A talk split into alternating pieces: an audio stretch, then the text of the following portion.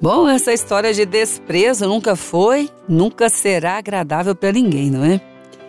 Essa história de desprezar aí as boas intenções de alguém, de desprezar o trabalho bem intencionado de alguém, ou de desprezar aquele trabalho que não pareceu nada produtivo, mas que teve grande esforço. Não é fácil para ninguém lidar com isso. As coisas da vida, não é? Às vezes você insistiu, tentou, fez o que você podia, tentou mais ainda, mas não foi aquilo que alguém gostaria de ter ainda recebido. Não é fácil para quem esforçou-se e não é fácil também para quem recebeu. É que essa história de desprezar o que o outro faz, tentando acertar, tentando no caminho certo, não é fácil para ninguém. Mas Deus, será que Deus despreza quando você está querendo fazer algo certo, quando você está procurando, e às vezes a sua limitação não permite que você faça no tempo que gostaria, mas está andando, mas está caminhando. Será que Deus despreza? Não, porque o verso de número 5 de Jó diz assim: Deus é muito grande, contudo a ninguém despreza. Ninguém. Ele é grande em força da sua compreensão. Olha que força maravilhosa essa da compreensão do Senhor. Porque às vezes o que nós realmente precisamos é ser sermos mais fortes na compreensão. Isso faz muita diferença para os relacionamentos, para nós mesmos, nos faz ser mais tolerantes com as limitações dos outros. Porque o Senhor disse: olha, grande é a força da sua compreensão. Por isso, ele não despreza ninguém no seu esforço, não despreza ninguém no esforço para acertar, não despreza o esforço que o outro faz. Deus está vendo o seu esforço e ele está compreendendo agora a sua dedicação para alcançar, embora ainda não tenha alcançado tudo o que gostaria, como diz o apóstolo Paulo, não é?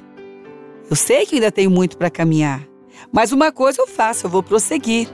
E o Senhor Deus tem essa força tremenda da compreensão.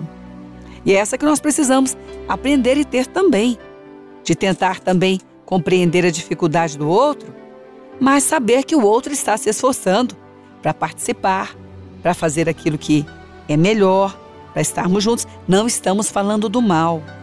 O esforço para o mal terá a sua compensação. Estamos falando e é do mal, mas o esforço para o bem vai ter a compensação do bem, e o bem só pode vir de Deus. Não há nenhuma outra fonte de bem que não seja o Senhor.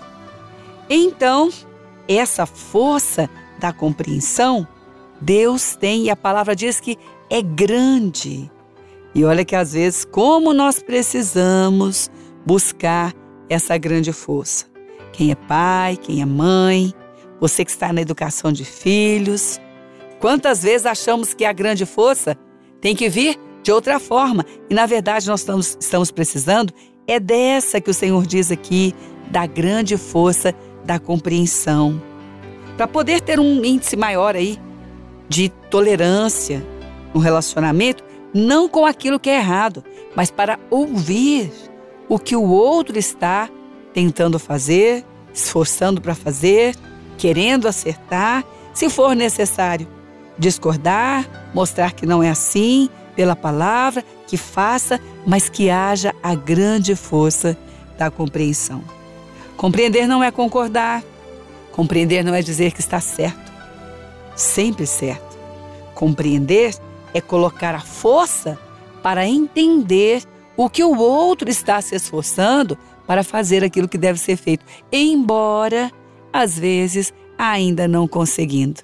Aí então o relacionamento fica mais forte, porque você vai estar naquela hora colocando a grande força que Deus tem. Eis que Deus é muito grande e, contudo, não despreza o esforço de ninguém. É grande na força da sua compreensão. Que bom, hein? Que bom poder aprender com o Senhor. Ele, na sua tão forte, poderosa grandeza, também anda na sua forte, poderosa força da compreensão. É isso que nós estamos aprendendo. E é isso que com certeza Deus tem prazer e está agora nos ensinando.